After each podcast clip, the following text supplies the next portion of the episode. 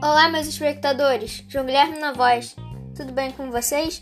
Espero que sim, pois hoje eu lerei para vocês uma literatura de cordel, ou simplesmente cordel, que, para quem não sabe, é uma manifestação da cultura nordestina em poemas, normalmente rimados, que antigamente eram feitos através de xilogravuras, que são gravuras na madeira, e atualmente a maior parte é impressa.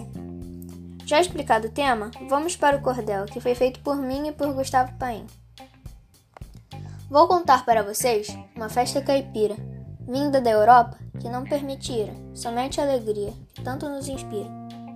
No Nordeste brasileiro tem dança e fogueira, tem também casamento e muita zoeira. Cuscuz, salsichão, quentão e muita gente festeira. Essa festa junina só acontece no mês 6, e quando acontecer, aproveite de uma vez, e ficará marcado no coração de vocês.